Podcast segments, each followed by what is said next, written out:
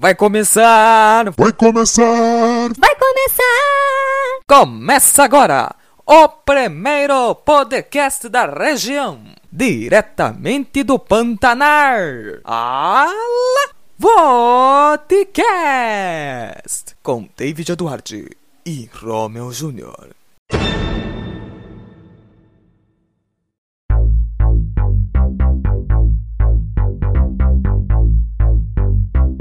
Sejam todos bem-vindos. Está começando mais um Votecast, o podcast oficial da região pantaneira. Hoje o programa vai estar bem raiz, David e Edward. Vamos abordar temas sensíveis a todos os pantaneiros. Claro, grande irmão Romeo. Pessoal, sejam todos bem-vindos a mais um episódio do nosso podcast, nosso primeiro podcast e oficial da região pantaneira. E antes de iniciar, minha gente, gostaria de lembrar os nossos queridos ouvintes de apertar o botão de seguir aqui no Spotify. É muito importante para vocês darem este retorno para nós que estamos organizando este super podcast. E no programa de hoje, meu caro Romeu, estaremos abordando sobre a vida da população mais tradicional do nosso Pantanar, os ribeirinhos. Quem são? Onde moram? Como vivem? Quais são os seus maiores desafios? E os jovens, como se conectam? Muito bem, David e Eduardo. Estamos aqui com convidados super enganjados para falar do Pantanal de verdade, que muitos deles conhecem, mesmo vivendo aqui na região. É, sejam bem-vindos a Daniele Salvaterra e o Leopoldino Velasquez. Tudo bem com vocês? Graças a Deus, tudo bem. Muito obrigado por ter a oportunidade de participar do programa de vocês, viu? É uma honra pra gente. É um prazer estar aqui, ser convidada para falar um pouco mais e trazer esse conhecimento para todos aqui da cidade, da região. Muito obrigado pela presença de vocês. Segue aí, David. A Daniele é uma jovem super engajada desde pequena em movimentos sociais voluntários, voltados para a melhoria da vida dos jovens ribeirinhos do nosso Pantanal. Estudante de pedagogia e agente comunitária de saúde. Nosso outro convidado, Romel, é o senhor Leopoldino Velasquez, mais conhecido como Léo, ribeirinho de nascença, Há anos vem trabalhando e, junto com a sua família, é o porta-voz da nossa população ribeirinha em busca de valorizar a importância e tradição desse povo. Vamos ativar nosso grupo de bate-papo.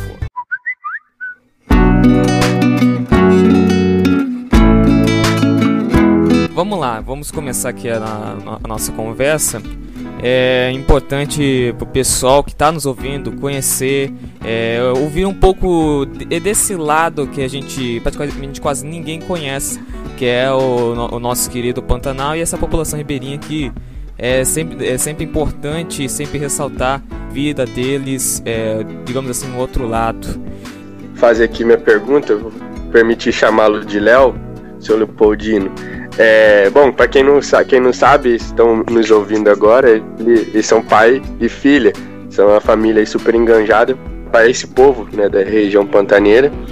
É, eu gostaria de, antes de, de começar a adentrar alguns outros assuntos, para o senhor poder explicar um pouco para a gente né, quem são os ribeirinhos ou o que são o povo ribeirinho, né? Porque acho que muita gente não conhece e tem é, muita curiosidade, assim como eu, tipo, como sobrevive o ribeirinho, como ele vive. Esse, é, o ribeirinho é o povo que trabalha na fazenda também, ou é aquele pessoal que só sobrevive da pesca? Que se o senhor puder compartilhar um pouco com a gente. Ok, Romeu. Bom, é, primeiramente, pode ficar à vontade de me chamar de Léo, até porque eu acho que as pessoas me conhecem mais por Léo do que pelo nome verdadeiro. E se você for realmente lá no Pantanal e falar o meu nome mesmo, ninguém vai me conhecer, entendeu? É só Léo mesmo. Tá? Bom, em primeiro lugar, nós precisamos entender alguns fatos importantes. É, primeiro, a população ribeirinha ela surgiu depois da Guerra do Paraguai ali, é, no movimento aqui do Brasil de colonizar essa região pantaneira. A partir daí, é, surgiu realmente essa comunidade no geral. Mas hoje, a população ribeirinha, ela, ela integra uma, uma área muito vasta do Pantanal, tá? E o ribeirinho mesmo, basicamente, ele vive da pesca e da coleta de isca, tá? Eu nasci lá no Pantanal, eu vivi minha infância lá e quando você nasce no Pantanal, você aprende desde cedo a coleta de isca, que é uma das maiores fontes de renda para o morador ribeirinho. Isso foi a minha profissão por muitos anos, até depois de casado. É, por várias vezes eu fui para o Pantanal, fiquei períodos lá telando isca para trazer sustento para casa. E o morador ribeirinho ele tem essa, é, é, basicamente essa estrutura de vida. Ele vive da coleta de isca, ele levanta se você estiver pelando, por exemplo, caranguejo, você tem que levantar bem de madrugada antes do sol raiar para você estar no, no coricho ali, onde tem os camalotes, para você começar a pelar o caranguejo quando começa as primeiras luz, a primeira luz do dia, tá? E aí você passa basicamente o dia inteiro nessa coleta de caranguejo. É água e sol o dia todo. Já o telador de isca, ele sobrevive da, da, da coleta de isca à noite. Você vai para um coricho, geralmente no meio do mato, aquela água que fica nas raízes das árvores. Isso geralmente no período de enchente, que é mais comum. E aí naquele, naquele debaixo das árvores, naquelas moitas com água até a cintura, você faz o que é chamado de ceva. O que é uma ceva? É uma abertura no meio do camalote para que você possa entrar ali dentro, você e seu companheiro, no meio daquele camalote, no meio daquelas, é, daquelas plantas aquáticas ali. Você abre ali, entra, você e seu parceiro com mais uma tela, é, cupim, esse cupim de árvore, mesmo cupim de, de, de, de madeira, e você pega aquele cupim vivo, joga na água para atrair a isca, que é a tuvira. E aí você passa a noite toda pelando isca. Gente, apesar de ser uma profissão, você acabar se acostumando com isso, não é uma, uma profissão simples, tá? Ela é muito arriscada, é, Existem muitos acidentes com isso, é, de cobra, porque sempre sai cobra venenosa na tela, é, ataque de jacaré, é, ferroada de arraia e outros acidentes que são comuns. Até mesmo acidente com onça, porque quando você está telando à noite no coricho, geralmente você está telando bem longe de casa e são locais onde vivem muito a onça. Então, são acidentes comuns você ter é, esse encontro com esses animais selvagens e peçonhantes. E basicamente essa é a vida do ribeirinho. Ele trabalha naquele dia para tirar o sustento, ou daquele dia ou daquela noite para tirar o sustento do dia seguinte, tá? E a nossa luta no Pantanal é justamente essa, tentar mudar um pouco esse, essa, esse conceito de vida da população ribeirinha. Por incrível que pareça, nós vivemos aqui dentro do Pantanal. O corombense vive dentro do Pantanal, mas ele não conhece o Pantanal. O corombense fala do ribeirinho, mas ele não conhece a vida do ribeirinho. E essa população, realmente, eles são é, é uma população muito esquecida. Mas é, deixa eu perguntar para o senhor, é, como é que é, é, até que eu fui conhecer um pouquinho mais, quando o senhor me apresentou a região, o mapa da região, como que a gente é dividido hoje aí a região do Pantanal e essas ela, é, os ribeirinhos são eles se, eles se, se aglomeram, né? No, no, no, caso, se, se juntam em comunidades, é cada comunidade tem um local. Então, funciona mais ou menos assim. O Pantanal ele é dividido em três áreas: o Alto Pantanal, que é onde nós vivemos, o Médio Pantanal e o Baixo Pantanal. O Alto Pantanal é, ele começa aqui na borda de Corumbá e vai até a divisa de Cuiabá e a divisa de Cáceres, tá? Nós, a nossa família mora mais ou menos na metade, um pouquinho menos da metade da distância da divisa de Cáceres e de Cuiabá. Nós moramos 200 quilômetros de rio, de rio acima, tá? São 200 quilômetros subindo o rio. Só que até chegar a última família, já na divisa de Cuiabá, por exemplo, são 468 quilômetros subindo o rio. E até a última família, é, antes da Gaíva, que daí começa os povos indígenas e a base militar, tem a última família fica a 419 quilômetros indo na direção de Cáceres. Tá? Esse é o Alto Pantanal. Dentro desse Alto Pantanal existem comunidades.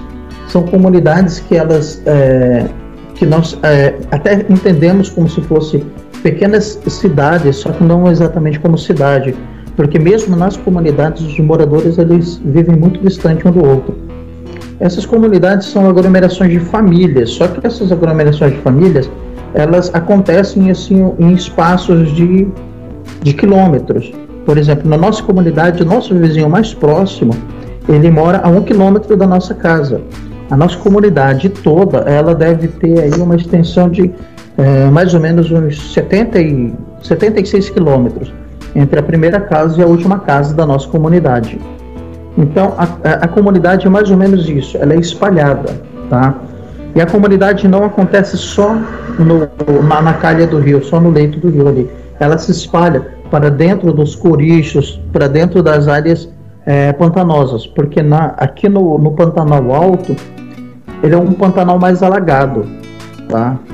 Já o Pantanal Médio, que é a região do Taquari, ele é uma, ele, ele tem comunidades mais, é, mais aglomeradas. E a diferença do Pantanal Médio, que é a região do Taquari, para o nosso, para nossas comunidades, para o nosso Pantanal, é que lá na região do Taquari as terras são mais secas. Eles conseguem fazer estradas entre uma casa e outra. Na nossa comunidade mesmo, na nossa região mesmo, não existe estrada. Mesmo, por exemplo, entre a nossa casa e a casa do vizinho, que fica a um quilômetro de distância, é, na nossa região, como é uma região com uma incidência muito grande de onça, você não consegue fazer uma estrada e ter segurança de sair da sua casa e chegar na casa do vizinho com segurança. É, é, é arriscado você, nesse percurso, se deparar com uma onça. Elas vivem muito próximo mesmo das residências. E aí, lá no Taquari, isso já é um pouco diferente. Como uma área um pouco mais de cerrado, eles têm estradas que eles conseguem chegar de carro entre uma casa e outra. E isso facilita muito. Tanto que de Taquari até Corumbá tem como você chegar de carro, de caminhonete. E aí nós temos o Pantanal Baixo, que já o Pantanal Baixo pega ali é, Porto da Manga, Albuquerque, e vai até Porto Esperança. Tá? toda essa região do Pantanal Baixo, a realidade é semelhante à nossa, com uma diferença. Eles têm tanto acesso por água quanto acesso por estrada. Todas eles, todas essas regiões aqui do Baixo Pantanal, o acesso por estrada é, é bem viável, ou seja, é um percurso curto de água que você pode fazer qualquer atendimento. Então, é mais ou menos essas são as diferenças do Pantanal tem uma espécie de censo para a gente saber hoje quantos são os, moradores locais de, dessa região, quanto é hoje em, em números a população ribeirinha? Então, a nossa população ribeirinha, ela não é cadastrada, é, ela não tem um cadastro legal, não tem um censo exatamente, entende? Não Nós temos. Exato. Exatamente, não, não, não existe um número exato até porque ela é muito migratória. Ela, ela se muda ali dentro do próprio Pantanal, dependendo do, do da, da, época, dependendo da, da, da, da telação de isca. Mas o principal motivo de não existir esse censo é que, por parte dos, dos governantes, nunca existiu interesse verdadeiro de fazer isso. Mas tá? as famílias que a gente conhece é, geralmente tem mais de sete filhos, né? Aquela família antiga que tem bastante filhos, não é essa de agora, né? Que tem dois filhos no, no máximo. Exatamente. E hoje, no, no Pantanal, nós temos. É, é existe uma média aproximada de 250 famílias nesse Pantanal Alto, tá? Nessa região que nós moramos. Mais ou menos 250 famílias Nesse porte, famílias entre 5 e 10 pessoas por família. Se nós formos contar toda a população ribeirinha de Corumbá, é uma população muito grande.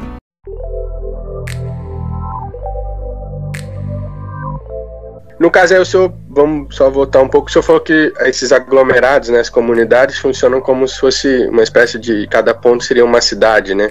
É, mas aí elas possuem certa estrutura, assim, no sentido, ah, é, tem, tem um ponto, um, um, polo ali que as pessoas sempre podem vir e se reunir. Como é que se faz essa comunicação? Esse caso, o senhor falou que o seu vizinho mais, mais perto tá, está a um quilômetro do senhor. Aí quando precisa de alguma coisa, é só tem que pegar o barco e sair correndo para poder tentar, vamos dizer, um problema emergencial de saúde, como vocês são agente comunitário de saúde, é, e aí é, não tem nenhuma um polo de, de encontro, uma base. Então, o que, que acontece? É, basicamente é isso que você falou. Qualquer emergência é realmente pôr no barco e até o local mais próximo de atendimento. No nosso caso, lá no, nosso, no Pantanal Alto, nós somos a referência lá qualquer acidente, é, qualquer enfermidade, as primeiras pessoas a saberem somos nós. Eles nos ligam quando eles não estão com, com combustível ou com embarcação, eles ligam, passam recado. Porque assim, depende muito da, da do período que o, o, a telefonia funciona, que não é todo dia que funciona lá. Não são todos os períodos. Mas geralmente eles colocam nos barcos, chegam a remo mesmo e vão até em casa. E assim, reuniões, elas só acontecem no Pantanal, tipo, a cada três meses, quando o, alguma ação social sobe para lá para fazer o atendimento. Por exemplo, o Povo das Águas ele sobe a cada três ou quatro meses, mais comum de quatro a quatro meses, eles subirem para lá para fazer algum atendimento. Aí nesse período nós temos uma reunião de todas as famílias ali é, em um local específico, onde a, é a associação do, dos moradores, tá? E ali nesse nesse período, nesse dia, né, por meio período, nós te, nós conseguimos encontrar todas as famílias no mesmo local. Mas é difícil qualquer tipo de reunião por causa da distância, entende? Porque assim, o vizinho mais próximo fica um quilômetro, o vizinho mais distante fica a 76 quilômetros. Para você percorrer um trajeto desse, você leva é, várias horas e sem contar que isso consome combustível. E assim, lá no Pantanal, um dos itens mais valiosos para o ribeirinho é o combustível. É o combustível por quê? Porque ele é, faz a separação no caso da vida e da morte. Todo ribeirinho ele precisa, na medida do possível, ter um pouquinho de combustível para uma emergência. Ele procurar um vizinho mais próximo que ele possa ajudar. Tá? Mercado, não existe mercado para lá. São alguns moradores com um pouquinho mais de condições, tipo é, pessoas são atravessadores de iscas, Geralmente esses atravessadores de iscas, eles montam pequenos mercados nas casas deles. Por quê? Porque eles podem trocar o seu alimento pela isca que o morador pega. E aí é em cima disso que você tem o, o acesso mais próximo à compra de alimento. Caso contrário, você tem que descer uma vez por mês para fazer todas as suas compras para que você consiga sobreviver naquele período. Entende? Entendi. Mas aí, no caso, aí o senhor foi, o senhor comentou com a gente, é, o, senhor, é, o senhor foi, nasceu, cresceu, né, toda na, na, região de Ribeirinha, passou um bom tempo e, e saiu, né, foi para a cidade, no caso, é, ficou um, um, tempo longe do Pantanal, mas aí o senhor provavelmente acho que foi buscar formação, né, profissional, mas o, o que que te fez retornar à, à região novamente? Foi a, a, vontade mesmo de estar perto, ou não adaptação na cidade? Então, veja bem, um ribeirinho, para ele se acostumar na cidade, eu chego a dizer para você que é impossível, tá? Ele consegue sobreviver, mas ele não consegue se adaptar realmente, viver como ele vive no Pantanal, ter a mesma tranquilidade, ter a mesma alegria. Eu vim para a cidade, eu me casei, porque na verdade eu tinha vindo para a cidade só para estudar. Meu interesse era terminar o estudo, na época até o ensino terminar o fundamental e voltar para Pantanal, aprender a ler e escrever. Só que eu acabei me apaixonando, me casei com a minha esposa, que é a atual, nós já temos 29 anos de casado. Eu me casei e não consegui voltar para o Pantanal, porque ela tinha muito medo, ela não tinha o conhecimento do Pantanal, ela é, nasceu aqui na cidade, então como ela não conhecia o Pantanal, ela tinha muito medo. Com isso, eu acabei vivendo 20 anos na cidade. Eu saí de Corumbá, fui para outras cidades maiores, mas no fundo, no fundo, nunca me acostumei, nunca consegui me habituar. Ao contrário, eu, eu sempre vivia frustrado, é, depressivo, melancólico, porque você passa cada segundo da sua vida na cidade. Você, a pessoa que nasceu no Pantanal, que aprendeu a viver no Pantanal, ele passa cada segundo da vida dele lembrando do Pantanal. É uma vida diferente, uma tranquilidade diferente. Eu passava todos os momentos do, da minha vida contando para meus filhos é, histórias do Pantanal, da, da, da, vida no Pantanal. Me engajei em projetos sociais que estavam em contato diretamente com a natureza, que são é, clube de jovens. Eu levava os jovens para fazer acampamento, para ensinar sobrevivência, porque assim, basicamente isso era a minha vida no Pantanal. Então, fui passar um pouco disso para ele. Mas tudo isso era realmente a vontade de, de estar no Pantanal. Se você tiver contato com o Pantanal, é, chega um momento que você sente falta.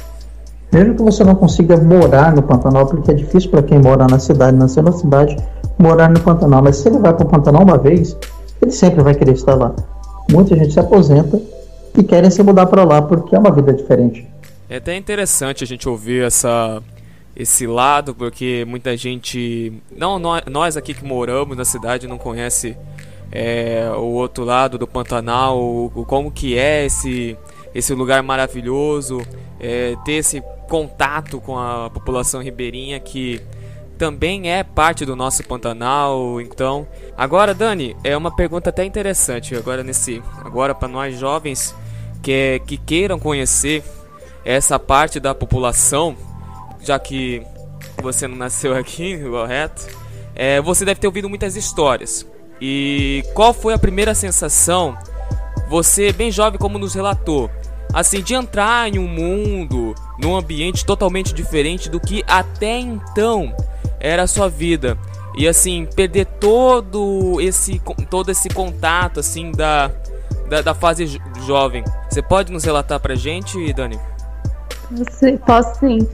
Então, quando eu mudei pra lá, eu lembro que assim, a paisagem não tem comparação, né? É um lugar muito lindo, é um lugar muito tranquilo, eu gostei demais. Só que assim, no, no primeiro dia, sim, eu cheguei lá de lancha, tudo. A viagem demorou horas, né? Quase um dia para chegar lá.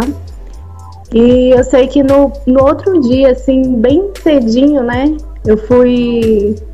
A gente foi sair de casa, assim, eu fui sair e na porta de casa, assim, tinha uma sucuri enorme enrolada. Então aí eu pensei, meu Deus, agora vai ser diferente, bem diferente, né?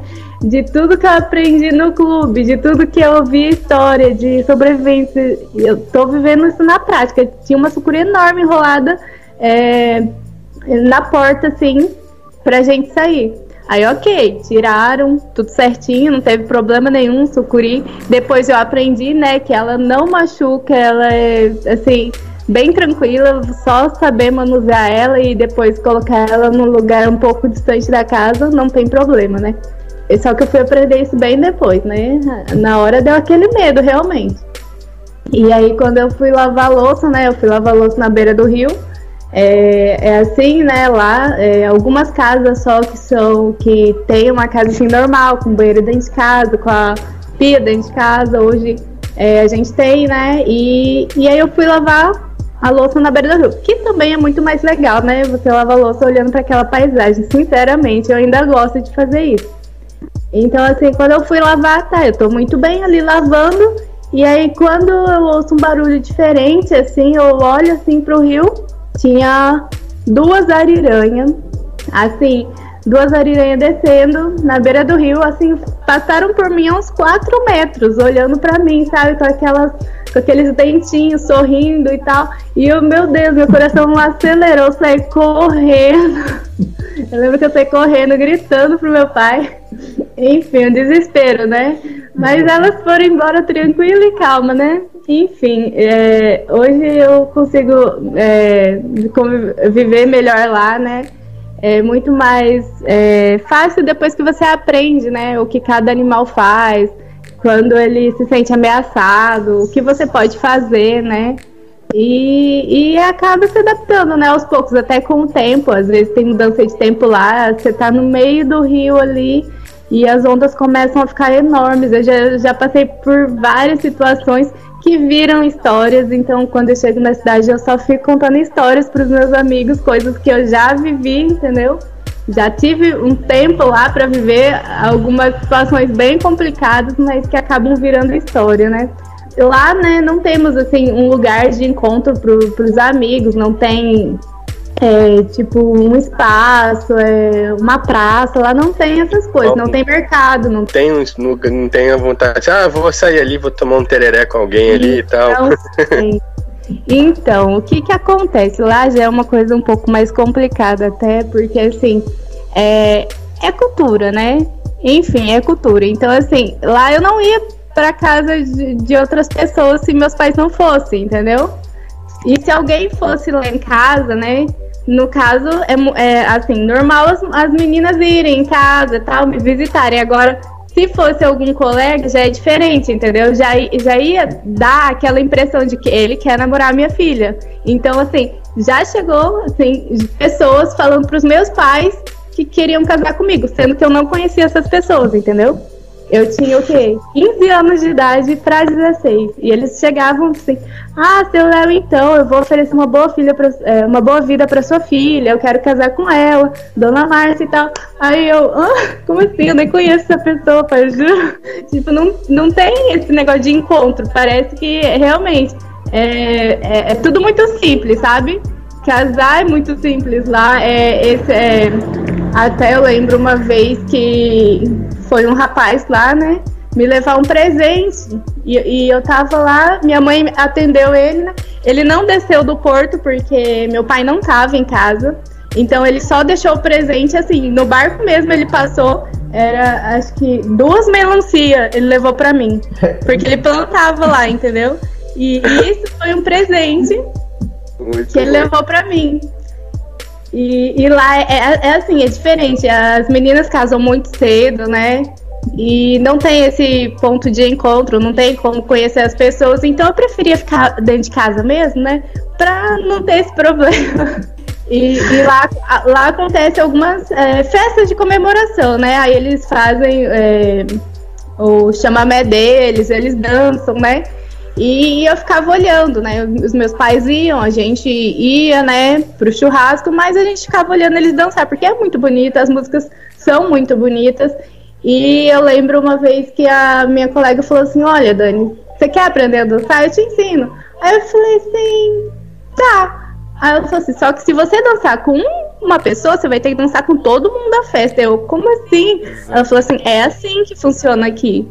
Se você dançar com uma pessoa, você não pode negar é, de dançar com o resto, entendeu? Então, assim, todo mundo vai querer dançar porque é só pra dançar, entendeu? Só que, assim, daí começa as conquistas, né? Então eu preferia ficar sem dançar, só olhando, né? Com os meus pais ali do lado. Enfim, até hoje estamos aí. Parece aí, até hoje é o lar do tradicional. Isso, o tradicional. O, você falando, parece que se alguém de fora ouvir a gente, a conversa aqui, falar corumbá e falar as experiências que você tá falando, parece que a gente tá falando de outro, outro lugar, outro país. De outra realidade, país, outro mundo, assim, sim. É. Sim, mas, mas é assim lá, se a gente vai na casa de alguém, por exemplo, só eu e a minha mãe. Se a gente vai na casa de alguém e só tá o homem lá, a gente não pode descer no porto, a gente não desce. Então a gente volta outro dia, fala outro dia com a pessoa e não vai falar com a pessoa porque não tá a mulher dele ali. Às vezes tá telando, às vezes tá fazendo é, artesanato em outro lugar. E assim o homem também. Se tá. Se o homem for, foi lá falar com o moço e ele não tava, ele tava telando isca, e só tá a mulher e os filhos, ele não desce. Ele fala, outro dia eu passo aí e, e, assim vai, até porque é, é, um pouco mais rústico, né? Também é bem raiz a, a cultura, então é, é um pouco complicado isso, entendeu? E até o casamento. O casamento ele se torna um pouco mais rápido porque não tem esse meio termo de conhecer a pessoa, tal, de namorar. Então é casamento. Conversou com os pais, tá tudo certo. Ainda bem que os meus pais não permitiram, né? Eles não concordaram. Mas é assim, por isso que é, existem muitos filhos, né? Porque já começam um pouco mais cedo, desde os 15, 16, já, já começam a ter a família deles. Então, assim, quando chega lá pelos 30, já tem uns 7, 8 filhos. Então as famílias são grandes.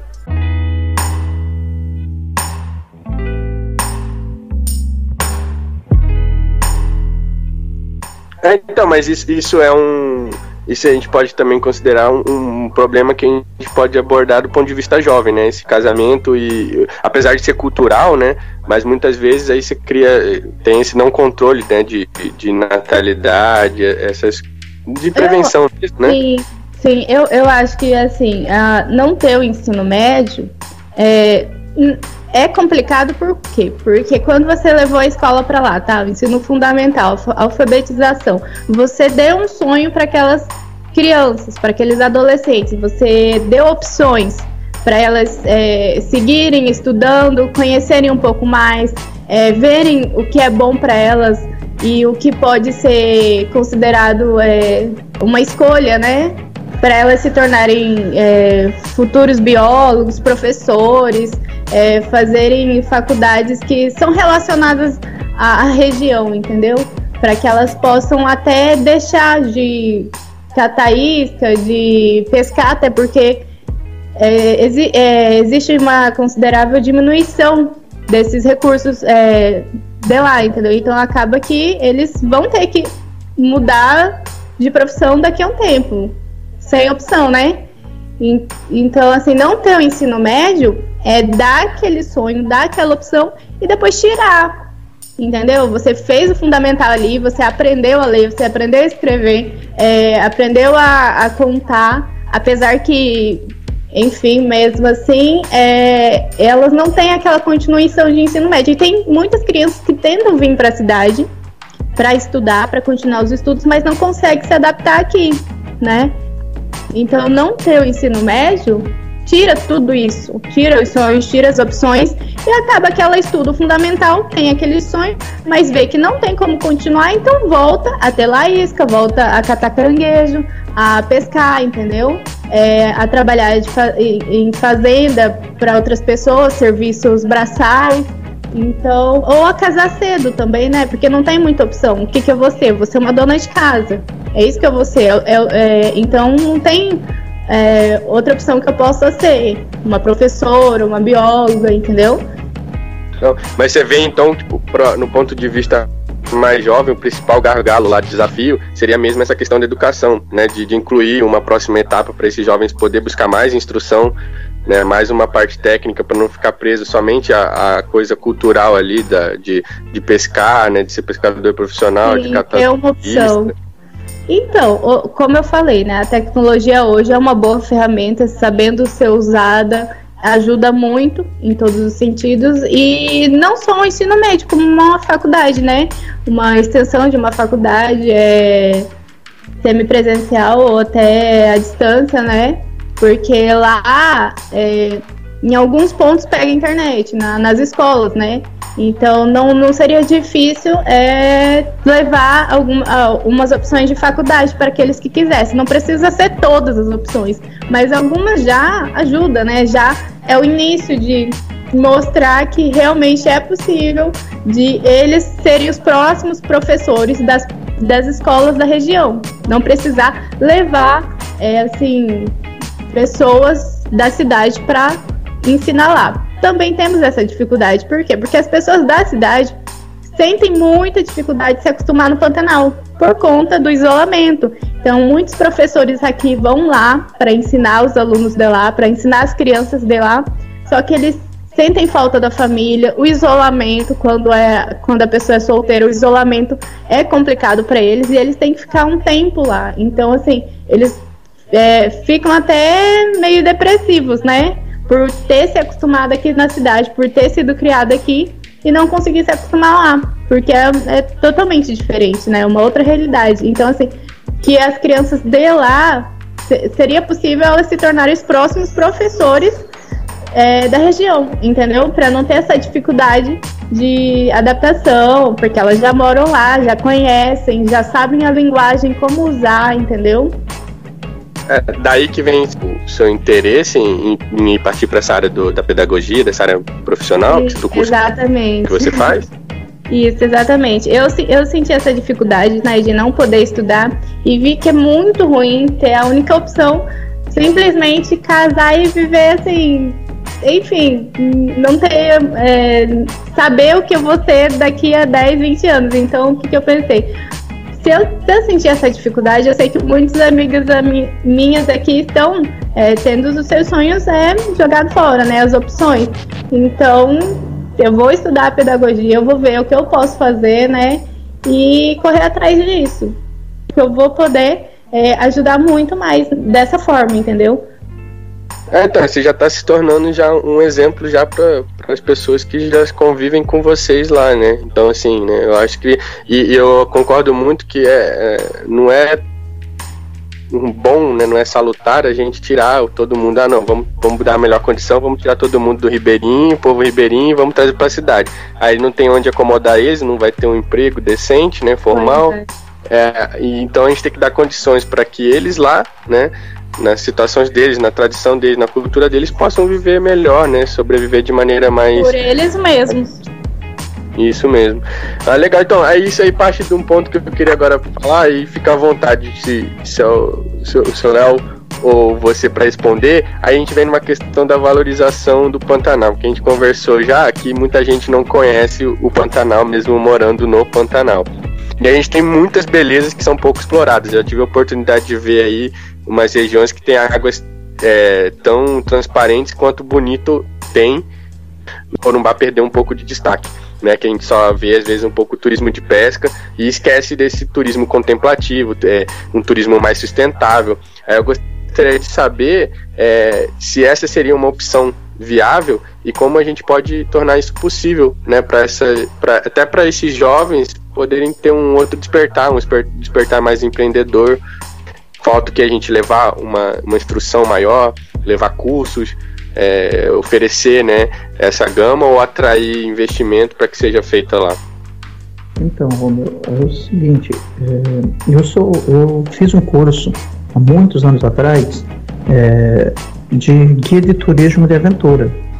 E eu percebi, nessa época, fazendo esse curso, inclusive eu fui até Bonito, fizemos o curso em Bonito, eu cheguei de guia turistas em Bonito como parte do, do, do curso, é, Bonito, Miranda, várias, Bodoquena, mas aqui no Pantanal mesmo, com toda essa nossa, é, toda nossa beleza é, de fauna e flora, nós não temos um turismo forte nesse sentido. Aqui ainda o que impera é o turismo de pesca. E o turismo de pesca é um turismo limitado, um turismo que está acabando. Porque o Pantanal já não tem mais tanto peixe como tinha antigamente. Eu moro no Pantanal, é, a nossa família mora no Pantanal, nós olhando, nós entendemos isso ano a ano, o peixe está acabando, tá? Antigamente nós conseguíamos pescar no, no porto de casa, depois isso foi ficando cada vez mais longe. Hoje, para nós pescarmos, para nós conseguirmos alguma coisa, nós temos que rodar 20, 30 quilômetros de rio para chegar onde tem peixe. O turismo de aventura, o turismo contemplativo, essa seria a melhor opção, porque é um turismo é, ecológico você não tira nada do Pantanal, você não, está, você não destrói o Pantanal para você fazer um turismo desse. Você não precisa é, tirar o peixes em toneladas.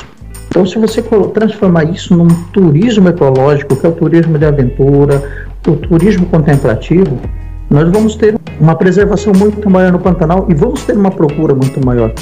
Porque o turismo contemplativo, o turismo de aventura, ele é muito procurado, como você mesmo diz. Bonito é um exemplo disso.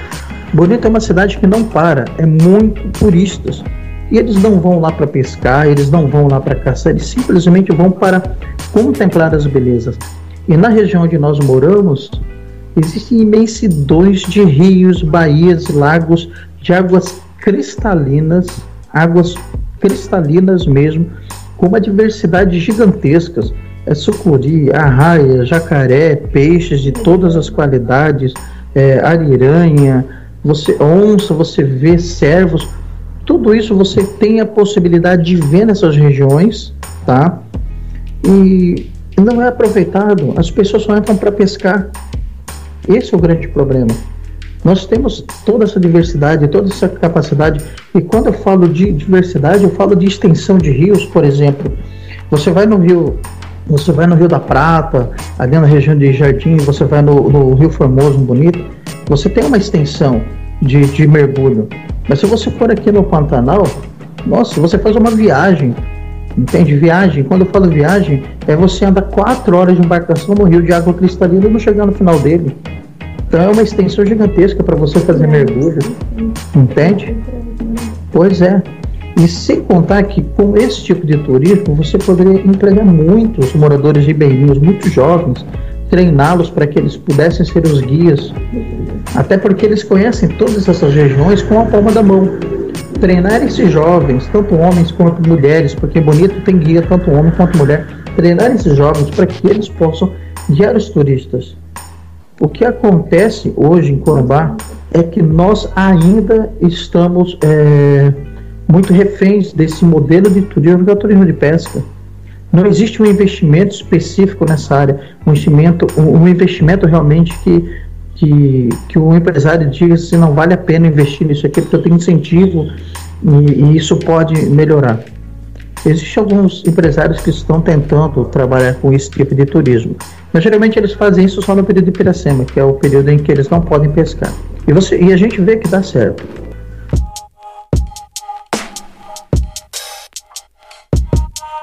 Entendi, é um grande campo ainda inexplorado, né? Eu, eu digo até mal explorado ainda, né? Porque se você vê, comparar com o Bonito, que é tão perto da gente aqui, eles profissionalizaram muito né, essa questão do turismo e a principal fonte de renda da a cidade gira em torno desse turismo, né? E, aqui a gente não tem só o turismo, né? Mas seria uma boa opção para, principalmente para esse para essa comunidade ribeirinha que às vezes sofre de um único meio de, de, de, de sobrevivência, né?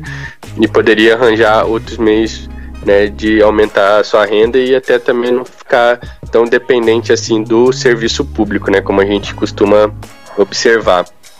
É, gostaria de para um pontinho agora mais atual, mais sensível. Quanto à questão agora, a gente está com a pandemia, né? O mundo foi assolado aí pelo, pelo coronavírus. Aí eu gostaria de saber um pouco como vocês, já que vocês são é, da área da saúde, né? Como vocês estão lidando com a pandemia lá no nosso, vamos dizer assim, nos rincões do Pantanal, né? Se já chegou lá, já tem algum caso de quais são as medidas que vocês têm, têm tomado para proteger essa região? Olha, em relação à questão da pandemia, do Covid-19, sim, já houve casos de moradores ribeirinhos, moradores de fazenda que contraíram essa doença, é, ao, desceram para a cidade, ficaram internados. É, o difícil é saber é, acompanhar esse morador aqui. Tá? Nessas 10 famílias que nós atendemos, nós fazemos um acompanhamento integral. Visitamos as pessoas, fazemos palestras, conversamos com elas em cima de todas as medidas de segurança. Até inclusive já fizemos vídeos com elas explicando essa questão da doença, é, pedindo para que ela para que ela chame a atenção de outros moradores, entende? Já até postamos alguns vídeos desses na internet desses moradores para que eles pudessem é, chamar a atenção. Até porque a linguagem deles é um pouco diferente da nossa, né? A cultura deles. Então, nada melhor do que eles passando essa mensagem para os conhecidos, né? Se, se for pegar um profissional daqui para falar para eles, para gravar um vídeo para eles, fica complicado a linguagem que ele usa aqui. Então, a gente gravou o vídeo com, com eles para poder passar essa mensagem de prevenção também. Exatamente. Esse é o nosso maior problema hoje, atualmente. É nós temos condições verdadeiras de atender a população ribeirinha. Mas não temos condições. Eles não nos dão condições de fazer esse atendimento.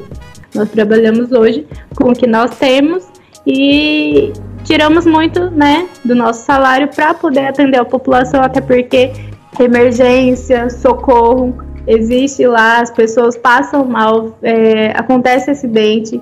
Então a gente acaba tirando do nosso bolso para poder ajudar, para poder auxiliar, para poder trazer elas para a cidade, para prestar o atendimento. Hoje eu também estou fazendo um curso de socorrista para poder melhor atender, pelo menos ali nos, nas primeiras horas, né?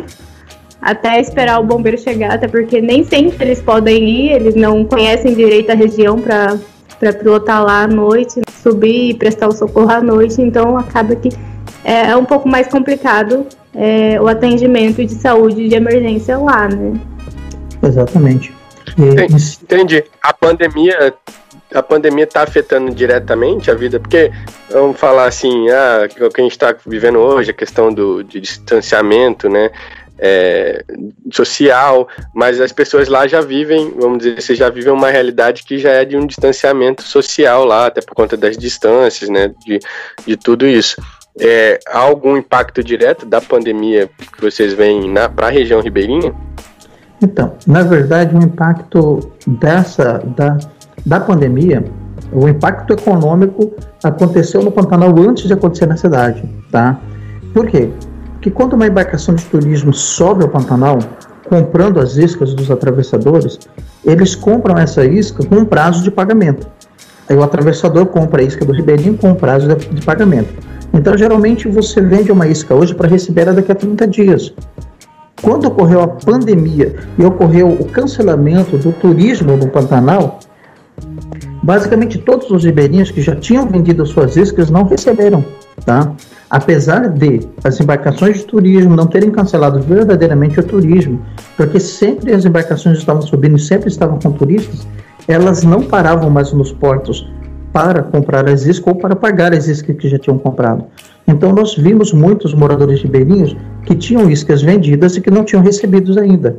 E que, por exemplo, alguns deles que venderam a isca há dois meses atrás conseguiram receber agora. Então, nesse período, houve já é, um, um, grande aumento de, de, escassez de alimento na região ribeirinha. Tanto que nesse período, acho que foi em abril, se não me engano, nós começamos, é, a nossa família, eu, a Dani e a minha esposa, começamos uma briga ferrenha com a prefeitura para que eles levassem um atendimento de povo das águas com cestas básicas para lá. E o que, que acontece? Com a escassez de alimento, muitas pessoas acabaram tendo que descer para a cidade para tentar conseguir esse alimento, com ajuda, com assistência, com igrejas, com amigos. E aí foi quando começou é, é, o contágio por alguns moradores ribeirinhos, entende? Então, sim, houve um impacto econômico que foi muito grande na população ribeirinha, ainda é grande, ainda tem pessoas que estão passando por necessidade, porque a única fonte de renda é a venda de isca ou peixe, que hoje você não vende nem isca nem peixe. E lá com pessoas já contaminadas com esse vírus já fica um pouco mais difícil o atendimento, né? Porque se elas passarem mal lá, é, para descer para a cidade é complicado até chamar o bombeiro. O nosso corpo de bombeiro tem uma embarcação para atendimento. E essa uma embarcação tem que atender o Pantanal Alto, o Pantanal Médio e o Pantanal Baixo. Então, se lá em cima tiver um atendimento e você ligar para o corpo de bombeiro e essa embarcação estiver no Taquari ou em Porto Esperança, você já não tem atendimento. E se você ligar, por exemplo, a partir de duas, três horas da tarde, eles não vão subir para te atender. Eles já falam logo, a gente não pode subir, por quê? Porque a, é, quando o bombeiro estiver descendo, vai escurecer. E o bombeiro não veleja à noite, eles não conhecem o rio, eles não têm experiência. E eles acabam não atendendo qualquer tipo de atendimento. Depois das três, quatro horas da tarde, só vai ficar para outro dia. E nem sempre a vida da pessoa, a saúde da pessoa tem condições de esperar. Então, por exemplo, é, no ano passado, eu falo no ano passado porque foram alguns atendimentos assim bastante complicados que nós fizemos. Nós tivemos três atendimentos bastante complicados mesmo. Uma delas foi uma menina que nasceu prematura, tá? ela nasceu uma hora da madrugada, de sete meses, e provavelmente ela tomou líquido de parto, e ela começou nesse dia a passar mal.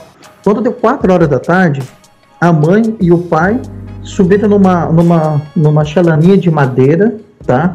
Que a lateral dela tem 30 centímetros, um motorzinho de rabeta que é bem fraco, para descer para a cidade para trazer essa criança para emergência. Só que nessa chalaninha, eles iam levar cerca de 17 horas para chegar aqui em Corumbá. Saindo 4 horas da tarde, eles iam passar a noite toda navegando para chegar na cidade. Isso com o risco de, de naufragarem por, por cruzarem por embar com embarcações maiores à noite. Aí eles pediram a nossa ajuda e nós trouxemos essa mãe, a criança e o pai. E mais um, mais um filho que eles já tinham, um filho maior, uma filha maior. Essa viagem, nós estamos lá 4 horas, chegamos aqui 7h20 da noite. Tá? Nós viemos bem rápido. Porém, só nessa viagem nós gastamos 70 litros de gasolina do nosso bolso, entende? Então é um atendimento que a gente gastou 70 litros, quase todo o combustível que a gente gasta no mês, nós gastamos no atendimento. Isso, todo o combustível que a gente tirou do nosso dinheiro, do nosso próprio salário, entende? E aí essa criança ficou cinco dias internada, graças a Deus está viva. Mas assim, o barco é nosso, tá?